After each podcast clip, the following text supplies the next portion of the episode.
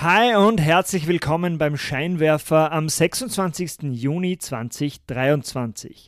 Mein Name ist Matthias Fritsch und heute erzähle ich dir, wie die Tour de France Geld verdient und wie Red Bull mit zerknüllten Dosen im Müll eine Stadt eroberte.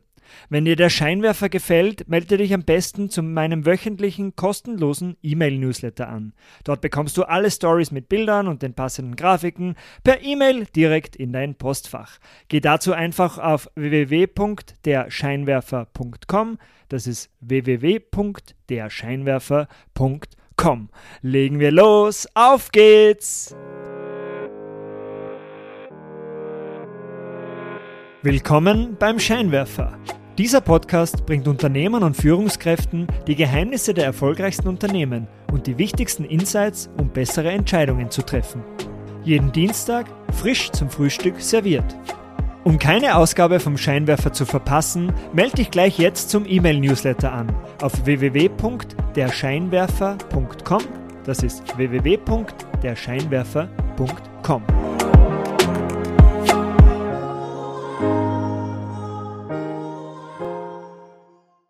Am kommenden Samstag beginnt die 110. Tour de France, das härteste Radrennen und das größte jährlich stattfindende Sportereignis der Welt. Über die folgenden 23 Tage werden die Fahrer in 21 Etappen insgesamt rund 3400 Kilometer zurücklegen. Zum 24. Mal startet die Tour auch im Ausland. Heuer ist es in Bilbao in Nordspanien und wird dann nach zwei Etappen in Spanien quer durch Frankreich führen. Spannende Rennen, spektakuläre Bergetappen und packende Zielsprints sind vorprogrammiert. Aber wie funktioniert eigentlich das Geschäftsmodell der Tour de France? Zu Beginn des 20. Jahrhunderts ging die Auflage der Sportzeitung Lotto, also L Apostroph Auto, kontinuierlich zurück. Um die Reichweite wieder zu steigern, begann Lotto 1903 ein Radetappenrennen auszurichten und exklusiv darüber als größtes Radrennen der Welt zu berichten. Das Ganze war erfolgreich. Die französische Leserschaft war begeistert und kaufte Lotto in Massen. Regelmäßige Skandale halfen auch, das Interesse der Bevölkerung für die Tour de France immer weiter zu steigern. Im Folgejahr 1904 zum Beispiel wurden die ersten vier im Klassement nachträglich disqualifiziert, weil sie während einer Etappe unerlaubt die Eisenbahn benutzten. Nach dem Zweiten Weltkrieg wurde Lotto verboten und die Sportzeitung L'Equipe der Amaury Verlagsgruppe führte die Tour als Veranstalter weiter. Bis schließlich die Amaury Sports Organization, also die ASO, die Organisation der Rennen übernahm. Aber wie finanziert die ASO jetzt die Veranstaltung der Tour? Die ASO die ist ja bis heute der Veranstalter und hat ein wirklich geniales Geschäftsmodell etabliert. Als privates Unternehmen publizieren die keine Jahresabschlüsse, aber Insider schätzen, dass sie jedes Jahr mit der Tour de France rund 160 Millionen Euro umsetzen. Aber wo kommen diese 160 Millionen Euro her? Es gibt drei verschiedene Umsatzquellen. Die erste Quelle ist die Veranstaltungsorte. Die machen ca. 5% des Umsatzes aus. Als Start- und Zielorte der einzelnen Etappen werden ja keine zufällig am Weg liegenden Orte ausgewählt. Vielmehr müssen sich die Städte und Gemeinden bei der ASO als Veranstaltungsorte bewerben und dafür auch hohe Summen bezahlen. Die geben jetzt keine genauen Details, was das kostet, aber als sich Edinburgh als Startort für die Tour 2014 bewarb, wurden damals rund 10 Millionen Pfund budgetiert. Darüber hinaus sind die an der Strecke liegenden Orte auch für die Streckenabsicherung, die Straßensperren und das Polizeiaufgebot verantwortlich und müssen diese Kosten selbst tragen. Das heißt, bei der ganzen Organisation entlang der Strecke muss die ASO kaum Geld verwenden.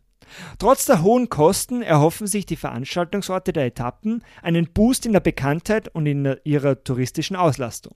Bereits Wochen vor dem Start der Tour sind dort sämtliche Hotels und Restaurants ausreserviert. Die zweite Umsatzquelle, die machen ca. 40% des Umsatzes aus, das sind die Sponsoren. Da gibt es verschiedene Sponsorenklassen, zum Beispiel die Hauptpartner, das ist zum Beispiel die Bank LCL oder Skoda zum Beispiel oder der große Supermarkt Leclerc. Die lassen sich ihr Engagement grundsätzlich pro Jahr je so 5 Millionen Euro kosten. Einige davon, die sponsern auch die Trikots der Führenden. Da gibt es das gelbe Trikot für den Gesamtführenden, äh, das weiße Trikot mit den roten Punkten für die Bergwertung und das grüne Sprinttrikot zum Beispiel. Und dafür zahlt die Bank LCL circa 11 Millionen Euro im Jahr. Dann gibt es noch offizielle Partner, zum Beispiel Vitel oder Orange oder Strava, die zahlen rund 2 Millionen Euro pro Jahr.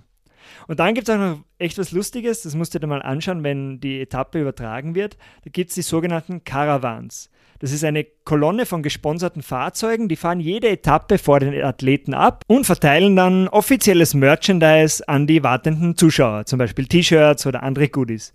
Und es dauert ca. 45 Minuten, bis alle Caravans einen Ort passiert haben. Und dafür müssen die einzelnen Firmen an der Teilnahme an so einem Caravan natürlich auch was bezahlen und das kostet die Marken ca. zwischen 200.000 Euro und 500.000 Euro. Und der dritte Umsatzstrom, das ist der größte, der macht über die Hälfte aus, sind die TV-Rechte. Die Tour de France verfolgen über eine Milliarde Zuseher jedes Jahr im Fernsehen. die brauchen 260 Kameraleute, 35 Übertragungsfahrzeuge und sechs Helikopter, die sorgen für packende TV-Bilder. Die spannendsten Etappen, die werden extra auf die Wochenenden gelegt, damit die meisten Leute im Fernsehen zuschauen können. Die Übertragungsrechte, die werden in 190 Länder, also von 195 Ländern auf der Welt, circa in 190 Länder verkauft und der Deal mit France Television allein, der wird auf 20 Millionen Euro pro Jahr geschätzt. Das waren die ganzen Umsatzströme, aber die ASO hat ja natürlich auch äh, Kosten für, diese, für die Veranstaltung. Was müssen die jetzt für diese äh, Tour de France ausgeben? Die haben natürlich eigenes Personal, das kostet Geld. Und dann gibt es noch eine jährliche Gebühr an die französischen Regionen. Das macht ca. 300.000 Euro aus, damit sie die Straßen benutzen dürfen und äh, Sponsorenplakate entlang der Strecke anbringen dürfen. Aber außerdem fällt für die ASO nur noch das Preisgeld als wesentliche Ausgabe an. Heuer werden ca. 2,3 Millionen Euro als Preisgelder ausgeschüttet insgesamt. Wenn du eine Etappe gewinnst, bekommst du 11.000 Euro und der Gesamtsieger, der mit dem gelben Trikot am Ende des, der Tour in, nach Paris ins Ziel einfährt, der streift eine halbe Million Euro ein. Ab dem 20. Platz im Gesamtklassement bleiben jedem Finisher, der diese ganzen 21 Etappen überlebt, 1000 Euro übrig. Naja, obwohl das jetzt für die Sieger für die ganz großen Stars keine kleinen Geldsummen sind, liegt das Preisgeld der Tour erheblich unter der Dotierung von Tennis- oder Golfturnieren. Was bleibt jetzt den Fahrern übrig? Die Fahrer lukrieren den Großteil ihres Einkommens nicht über Preisgelder, das wäre ja viel zu wenig. Wie gesagt, ab dem 20. Platz bekommt jeder Finisher 1000 Euro. Das heißt, die bekommen den Großteil ihres Einkommens über die Anstellung bei ihrem Rennstall oder über Sponsoren. Diese Abhängigkeit von Sponsoren führt dann auch dazu, dass unbekanntere Fahrer in den Rennen auch öfters an aussichtslosen Stellen einen Ausreichsversuch starten, um ihren Sponsoren dadurch mehr Fernsehaufmerksamkeit zu bescheren. Obwohl die Preisgelder relativ gering sind, hat das Abschneiden auf der Tour logischerweise erhebliche Auswirkungen auf den Marktwert eines Fahrers. Die Tour de France ist ja schließlich das wichtigste Radrennen äh, des, eines Jahres. So soll der zweifache Toursieger Tadej Pogacar ein jährliches Gehalt von 6 Millionen Euro abrufen. Aus diesem Grund ist es auch üblich, dass die Toursieger ihre Preisgelder oftmals als Dank für die exzellente Teamleistung in die Mannschaftskasse abgeben und damit auch die Physiotherapeuten, die Trainer und so weiter auch Geld davon bekommen. Wenn du vor lauter Vorfreude den Tourstart jetzt kaum mehr erwarten kannst, dann kann ich dir diese Netflix-Doku, die jetzt neu ist, Tour de France Unchained, wirklich sehr ans Herz legen. Die gibt dir einen schonungslosen Einblick hinter die Kulissen. Was müssen die Athleten leisten, um wirklich dieses härteste Radrennen der Welt zu bewältigen? Und wie sehr müssen die Fahrer innerhalb eines Teams zusammenarbeiten, um überhaupt eine Etappe gewinnen zu können? Ich habe dir den Trailer zur Sendung in den Show Notes verlinkt. Anfang der 90er Jahre hat Red Bull ein Problem. Der Energy Drink soll neue Länder im Sturm erobern, aber die Konkurrenz ist hart. Die meisten Energy Drinks schaffen es nicht, sich dauerhaft am Markt zu etablieren. Bei der Expansion nach England greift Red Bull einerseits auf bewährte Taktiken zurück. Das Produkt in die beliebtesten Londoner Clubs zu platzieren und angesagten DJs zur Probe in die Hand zu drücken. Aber zusätzlich vertraut Red Bull auf eine ungewöhnliche Methode.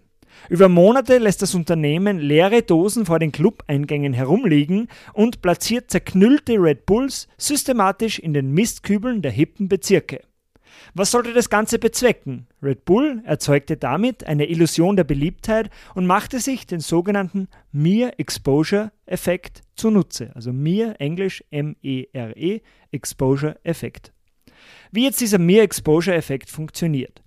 Dieser psychologische Effekt besagt, dass eine anfangs neutral bewertete Sache oder ein Produkt durch bloße wiederholte Wahrnehmung über Zeit positiver bewertet wird.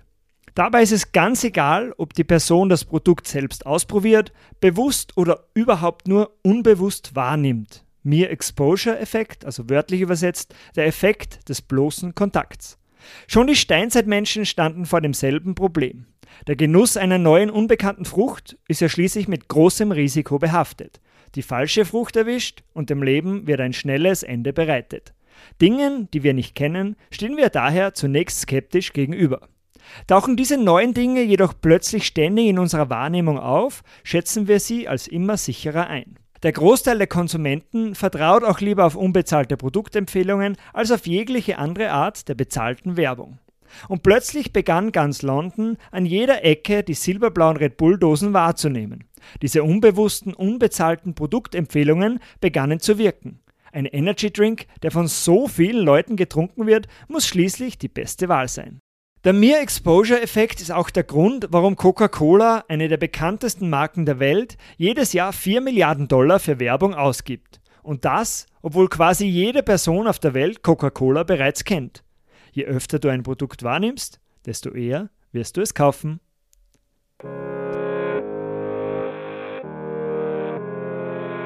Das war's auch schon wieder für heute vom Scheinwerfer. Vielen Dank fürs Zuhören. Wenn dir diese Ausgabe gefallen hat, leite sie doch gerne an deine Freunde und Freundinnen weiter. Um keine Ausgabe mehr zu verpassen, melde dich gleich jetzt auf www.derscheinwerfer.com zum Newsletter an. Das ist www.derscheinwerfer.com. Bis zum nächsten Mal. Ciao!